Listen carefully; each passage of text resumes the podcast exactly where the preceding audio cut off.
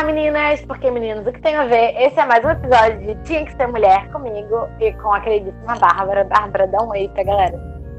Oi, gente, tudo bom? Sentiram saudades? Olha, a gente voltou. E assim, nas últimas semanas, a gente criticou bastante. E eu acho que é, agora a gente sentiu que era hora de vir enaltecer algumas mulheres. Então, já falando nisso, a gente vai trazer já o, o, o tema de hoje, falar de, de uma coisa que foi polêmica, porque a gente não falou ainda. Então, né? Game of Thrones acaba, só que a gente supera. Né, Júlia? Exatamente, exatamente. Vemos enaltecer as mulheres de Game of Thrones, mas ao mesmo tempo também, às vezes, soltar uma crítica aqui ou ali para D&D, porque o Mãe dos Dragões acabou, mas a gente continua tendo problema com esses roteiristas na construção continua falando Continua falando mal deles. De hoje para sempre. Vamos então, falar porque eles são mais. A gente achou que eles foram mais assim, porque a gente vai falar da construção.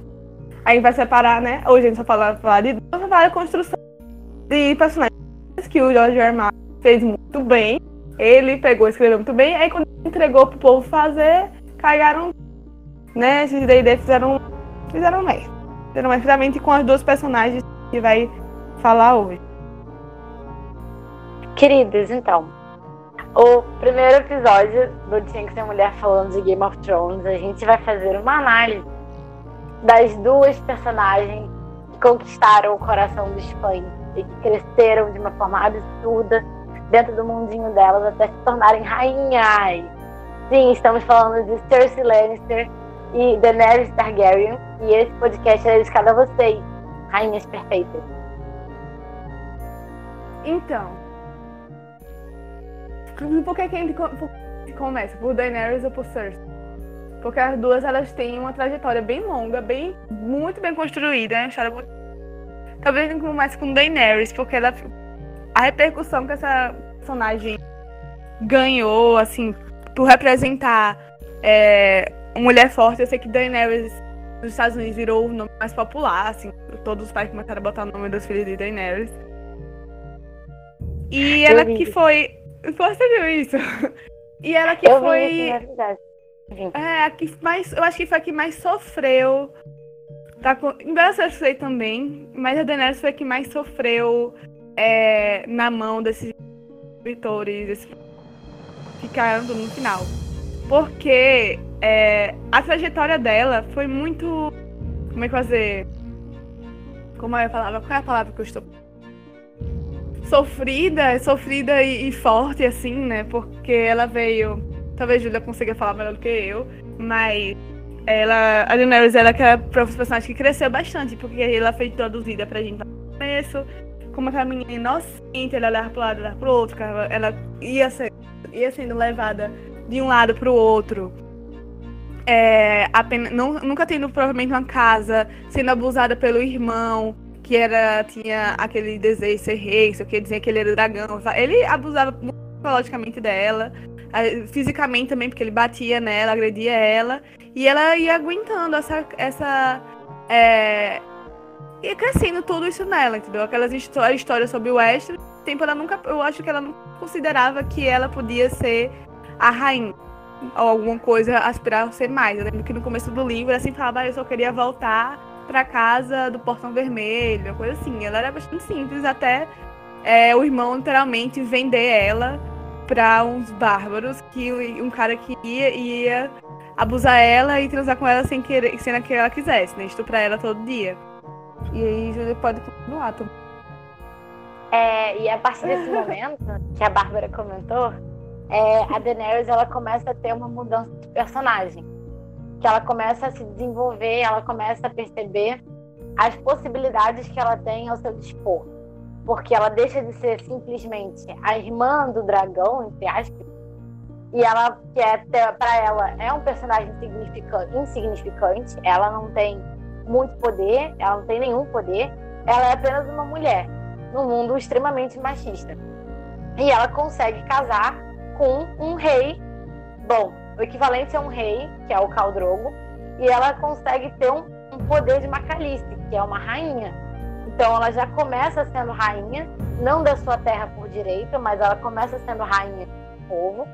E sendo rainha, óbvio que ela consegue uma posição de poder. E a partir dessa posição de poder, ela começa a perceber que ela não precisa ser submissa, ela não precisa é, fazer as vontades do irmão cegamente, sem porque desde o começo ela já não, não, não gostava muito das coisas que ele fazia, da forma como ele tratava ela, mas ela se sentia impotente. E com o Caldrogo, ela começa a sentir que ela tem esse poder que ela está acima do irmão. E a partir desse momento, ela começa a se impor, o que leva à belíssima morte de Viserys, porque uma morte bem bonita. E a partir da primeira temporada, a gente começa a ver que ela vai crescendo, que ela vai se impondo, que ela vai conquistando um pouco mais o que ela vem a ser no futuro. E eu acho crescimento... que não, só, só uma pontuação assim, ainda da só não, mas não perca seu, seu de pensamento. Eu acho que antes ainda não, da morte do Viserys, é, já mostra como ela é perspicaz no sentido que ela aprende muito. Ela já mostra assim, que ela, ela fica com a, ela como Calice, ela fica, ela ela observa muito o povo, o costume daquele, daquele povo, apesar e ela também reprova, ela, ela reprova muitas coisas, mas ao mesmo tempo ela vai percebendo a força que o Calazar tem. Ela aprende muito com as criadas dela, ela fica perguntando, aprendeu essas línguas, ela fica querendo aprender, ela aprende a falar o, o língua lá, do track, ela aprende a falar do track. Eu fiquei, eu tava fiquei com ali. Eu ia falar, aprender a falar bárbaro, olha que Gente, é, a, ela aprende a falar do track. Ela aprende com as caras dela como se impor na, com ele, para ela poder também impor dentro do Calazar. Eu acho que. E aí, toda essa época, assim, nos vários capítulos que mostra ela em cima do cavalo, tá ela sofrendo, mas ela sofre calada. Mas ela vai aprendendo e absorvendo várias coisas que ela vai precisar durante a carreira dela. Já mostra como ela, assim, ela é inteligente e perspicaz e planejadora e observadora, tudo isso. Que vai levar Exatamente. ela pro. caminhar ela pro, pro futuro que ela vai. que ela acredita que terá. Aí. E... Vai. Não, pode falar. Não, vai, vai, é isso, é isso. É, e isso que a Bárbara falou é muito o jeito que ela leva, né? Desde o começo a gente percebe que essa é a forma dela agir até o final. Bom, até o final não, né? Mas a gente vai fazer esse parênteses depois. Mas até a sexta temporada, que é, é uma é a construção de personagem dela, que ela não chega em um povo para dominar o povo. Ela quer fazer parte daquele povo. Ela quer entender as necessidades, entender a angústia do povo. Ela governa para o povo. Ela não governa para os líderes, porque eles já têm poder. E ela entende o que é não ter poder porque ela não tinha poder nenhum. Embora ela fosse, ela tivesse nascido num berço de ouro, o berço dela ficou amaldiçoado, porque ela teve que estar fugir da sua terra e ela teve que começar do zero em um lugar onde ninguém podia saber quem ela era de fato. E a partir desse ponto, ela começa desde, desde o do Caldrogo, ela começa a imergir nessa comunidade, imergir nessa cultura, e ela começa a conhecer um pouco mais é os costumes, a língua, como a Bárbara falou, né? ela, quer, ela quer saber tudo. Ela observa, ela está presente. Isso faz com que ela seja muito querida pelo Calazar. Ela é muito querida pelas pessoas que estão ali. Óbvio que em um dado momento ela deixa de ser querida, porque quando o Caldrogo morre, é, a, a, lealdade das pessoas vai para o próximo Cal. Mas ela consegue manter algumas pessoas daquele né? Calazar com ela. E assim, é bem interessante.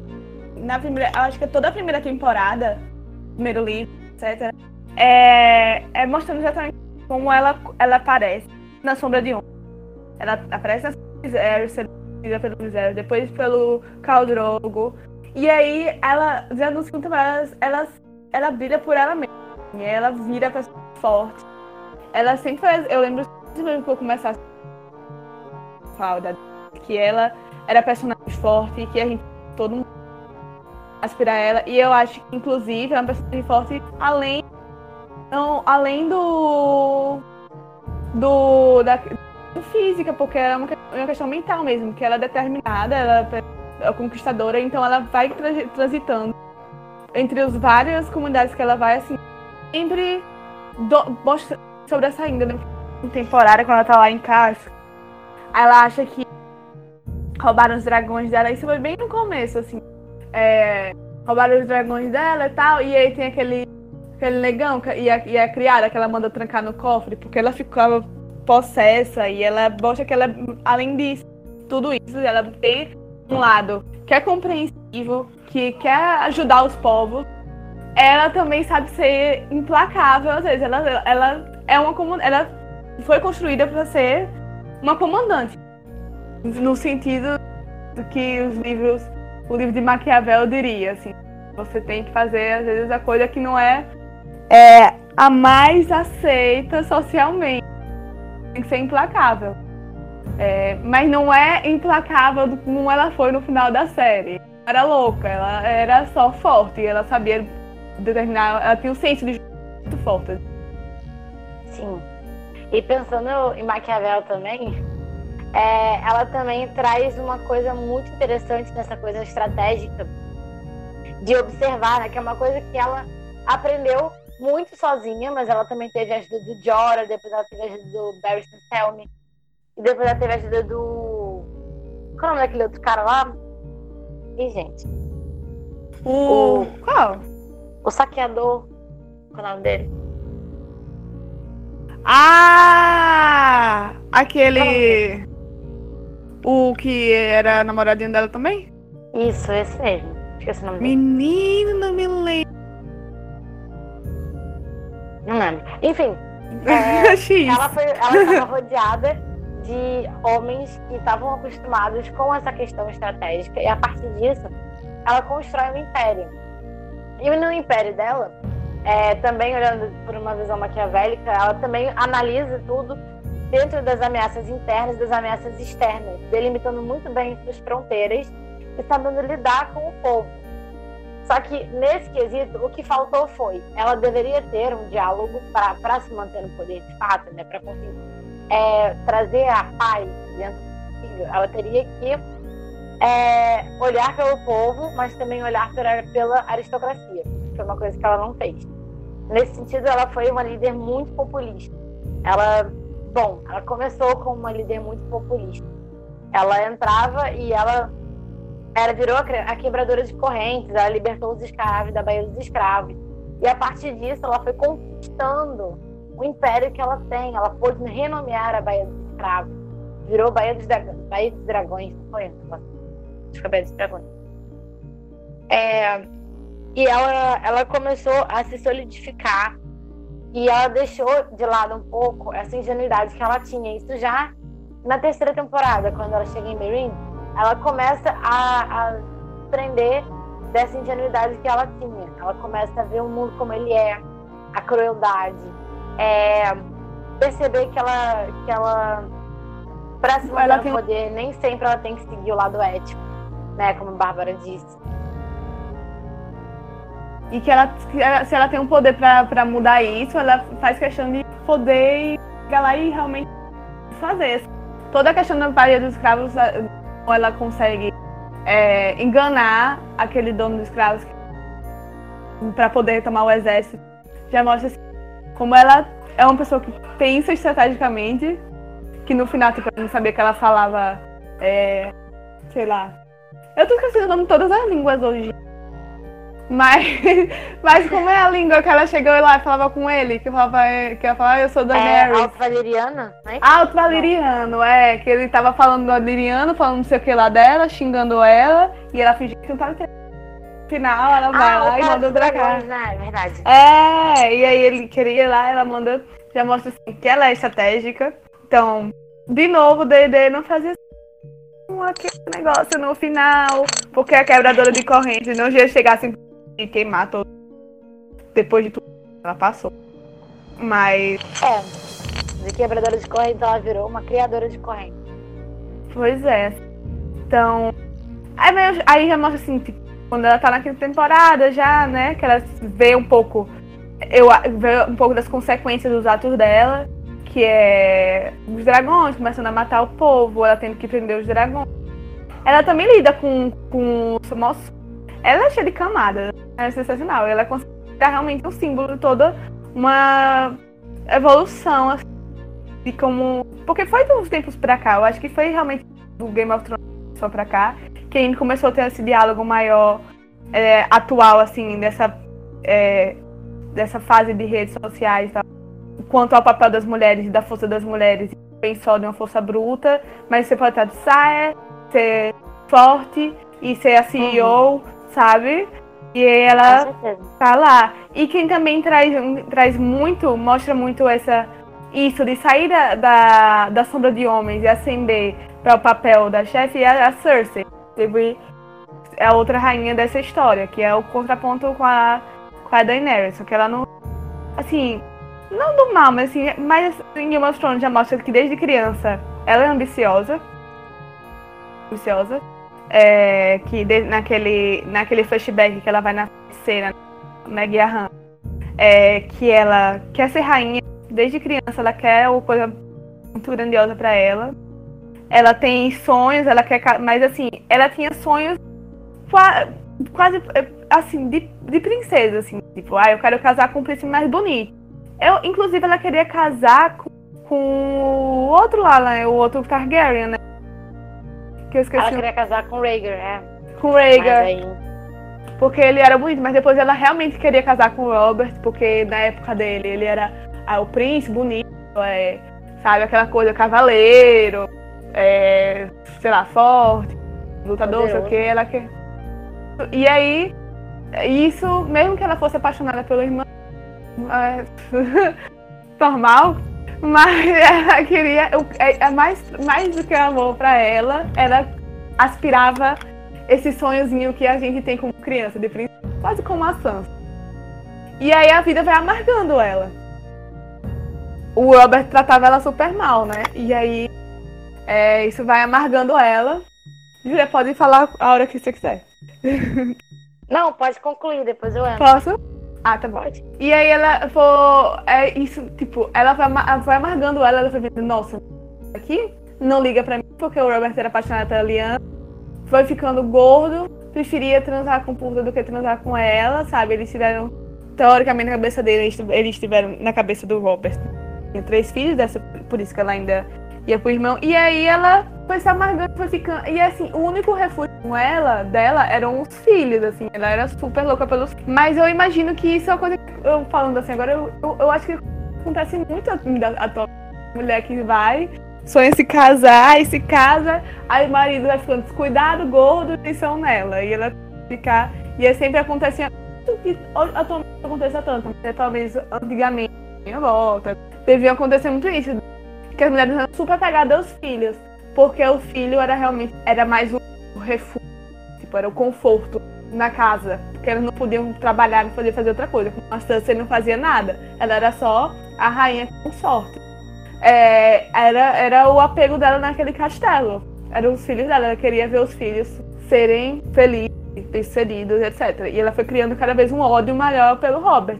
Mas ela até fala que o ódio dela por ele é porque ele nunca amou ela e que ele ia ficando uma pessoa é, nojenta com o passar dos anos. Sim. Ela, ela, eu acho interessante tipo, essa comparação das rainhas, porque elas tiveram trajetórias muito diferentes. Né? Tipo, enquanto a, a Daenerys ela veio, ela meio que conquistou tudo. A Cersei ela já tinha tudo, né? Ela nasceu, ela tinha tudo para ser rainha, para ser princesa ela nasceu num berço de ouro, ela foi criada com um dos grandes estrategistas foi irmão do rei. Ele, ele tá, tá tudo encaminhado para ela se casar com um cara que ia ser rei. E ela tem essa, essa, essa desilusão muito porque o Robert ele não era quem ela esperava que ele fosse. Ele não era, enfim, o príncipe perfeito. Tipo galante, é. O galã, exatamente. Ele era troncudo, ele era grosseiro, ele traía ela com várias prostitutas. Ele não amava ela. Enfim, ele. Acho que a única coisa boa que o Robert deu, entre aspas, para ela foram os filhos. Que nem ele deu, de fato. Mas, e, óbvio, o poder. E a partir disso, a Cersei, principalmente a partir da segunda temporada, ela começa a ver a importância que ela tem, o poder que ela tem. Ela começa a reconhecer isso. Depois que ela orquestra a morte do Robert, ela começa a se colocar naquele espaço, a, a ganhar aquele espaço, mas nos bastidores. Ela, ela ia como o Joffrey era o rei, e ela estava ali como rainha regente. Então ela estava como uma orientadora, ela estava como uma tutelar ali, ela estava ajudando o filho. Ele não sabia muito bem o que fazia, o Joffrey Sabe não o que queria? Ele só queria, ele era um menino animado que queria um bando de coisas, e ela aparecia ali com uma âncora estratégica, que colocava ele no chão e que colocava ideia na cabeça dele. E ele fazia o que ela queria. Óbvio que menos, porque o Joffrey tinha. Não, é. Ele, forte. ele fazia o que quiser, eu queria. Mas porque como ele não se portava com o povo, acabava que ela, lá no pequeno conselho, né, coordenava mais. Para ela brigando com o Tyrion pra, pelo, pra decisão. Sim. Pois é. Aí o Joffrey morre, entra o Tommy. Tommy planando, não fazia nada. Sentava no trono era o Tywin, né? Cada uma. Sim. Mas ela também Aí- estava ali sempre. Porque o, Tommen era mais fácil de manipular. Então ela podia jogar uma ideiazinha aqui, uma ideiazinha ali. E aí ela também entra num conflito. Porque para ela, cada vez mais, ao, ao longo da vida em que ela foi perdendo os filhos, para ela sempre foi o poder. O poder ele começa a virar um quarto filho. O quarto filho da Cersei é o poder. Então ela foi cada vez mais almejando e correndo atrás desse espaço de poder e de conquista e de tomada de decisões. E nesse momento do Tommen dá para ver muito a importância que o poder tem para ela quando a Marjorie entra no lugar, né, que ela tá, ela foi casada, chegou a ser casada, né, com o Joffrey, e aí depois ela foi pro Tommen. Ela virou noiva, sei lá, do Tommen. E aí Ela é, casou, ela acho que chegou a eles casar. casaram, né? Acho que eles Uhum. casaram. É, eles casaram. E aí, é, casou com o Tommen. E aí a Cersei começou a ficar nervosa. Porque o que ela mais queria na vida eram os filhos e o poder. E a, a Marjorie tinha tomado dela os filhos e o poder. Então ela tava. A Marjorie também era muito manipuladora, né? A avó ensinava É. coisas pra ela. E ela ficava ali soprando no ouvido do, do Tommen. E o Tommen era tão fofinho, tão bobinho, tão ingênuo. E ele ia caindo no papo. E a Cersei começou a ficar balançada, porque ela estava perdendo poder, estava perdendo o filho, que eram coisas extremamente preciosas para ela. E aí começa a entrar o turning point da personagem, que ela começa a perder o filho. Primeiro ela perde o Joffrey, aí depois ela perde a Mistela.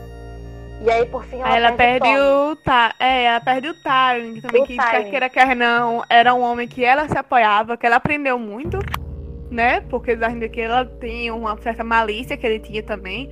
Aí perde o Tommen. E ela fica totalmente despida, assim. E aí é quando ela realmente sai dos bastidores e senta no trono. E ela vira a rainha mesmo. Totalmente sem coração, né? Sem. Sei lá, ela perde, perde tudo. a rainha louca, né?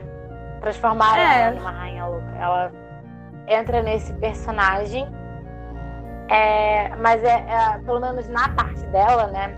Óbvio que a gente não tá aqui falando de oitava temporada que a gente pode fingir que não existiu, mas Então, é, só ficou tomando vinho. dela, exatamente. Mandou vir Diferente de cara parou. Bárbara. Ela, eu, tô falando, eu falei só que ela, ela foi. Tomou, ela foi indicada ao Emmy por tomar vinho. Ah, exatamente. A oitava temporada foi e por morrer embaixo de chorar. De pedra. Botou duas lágrimas É. no último episódio acabou. Pois é, a gente É. não sabe como é que ele vai continuar ela no livro. Acabou no quinto, então só teve. Aí ele construiu elas, mas a partir do. Não teve ainda a parte dela voltar ainda com a vingança do que aconteceu com ela no Walk of Shame. Não. Parou aí, né, no livro. Uhum. Ali ela foi totalmente despida, humilhada. É, tudo que ela antes, assim, todos as- os olhos dela vai para pra trás, ela via, chegou ali pra se reerguer na- de novo na Fortaleza Vermelha, que é ali que ela via, assim, que ela era alguma coisa, que ela podia depois unleash hell no povo, no pardal E e, etc. aconteceu, exatamente. Aí Ela- não sabe ela- como é que ele. E eu acho que a personagem dela ainda tem um, um aspecto interessante, né? Na construção, né? antes dela realmente se transformar numa rainha louca. Quando o Tywin ainda é vivo, né? Ele é a grande inspiração da Cersei, né? De ambição, de poder, de estratégia. Ele era o grande estrategista de, foi o grande estrategista de vários governos, né? de vários reinados. E então ele estava ali como uma imagem de exemplo. É, embora ela fosse mulher, ela era uma mulher, tipo, à época, né? Ela era uma mulher que sabia manipular os homens. E essa foi, ela utilizou isso a seu favor.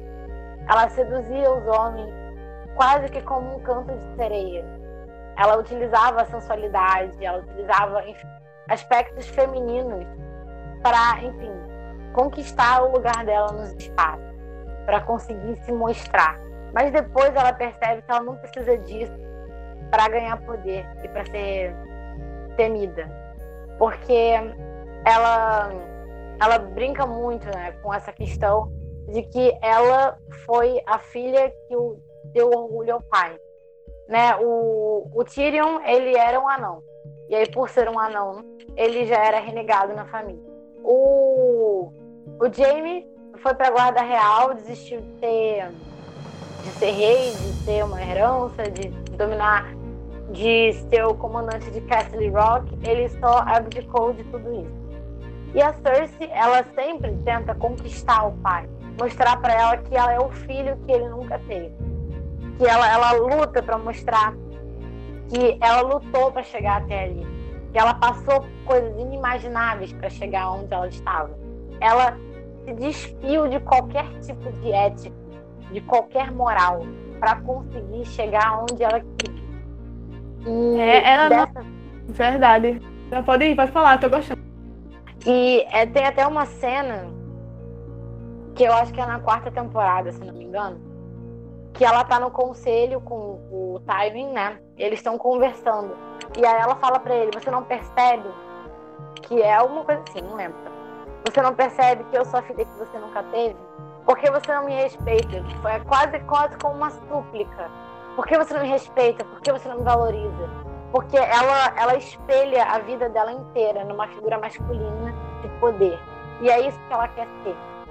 Tanto que ela fala, é, eu sou eu sou você sem um pau. É tipo uma coisa assim. É, ela se tornou nele, né? Ela foi, ela seguiu os passos do pai porque ela quis. Ele não instruiu.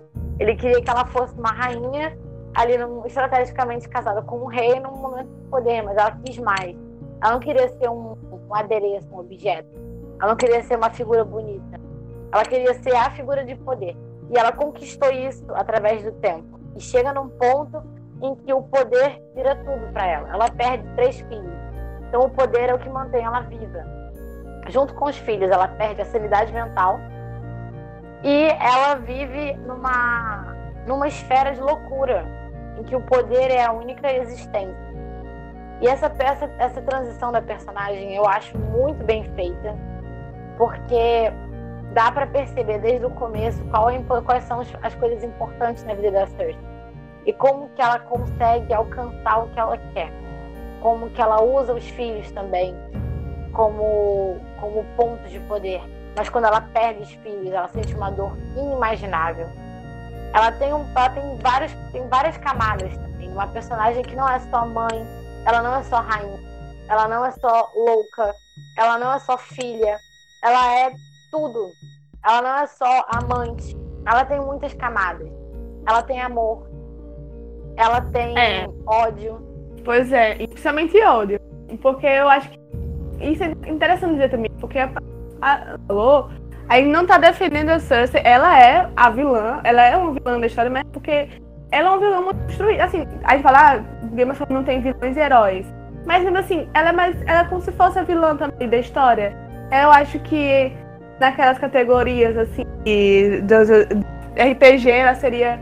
É, eu acho evil. Ela com certeza seria. Não sei se ela seria lawful evil. Mas eu acho, não sei, é, talvez um lawful evil ela seria, assim, sabe? Porque ela é. Ela é ruim, sabe? Ela tem um ódio, assim.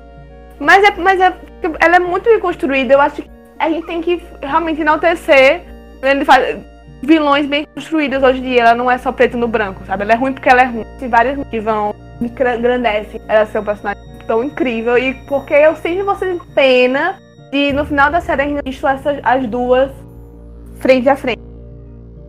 A Daenerys e a Cersei. Porque elas são uma, uma grande dicotomia que no final aspiram poder, mas para diferente. Porque a Daenerys, pelo, pelo, pelo sim, pelo não, ela sempre quis o poder. Dependendo do, do fim que ela queria, ela queria o poder. E ela usou dos meios que ela encontrou no caminho dela. Tá bom que os meios são bons, assim. Ela talvez tenha feito. Ela fez.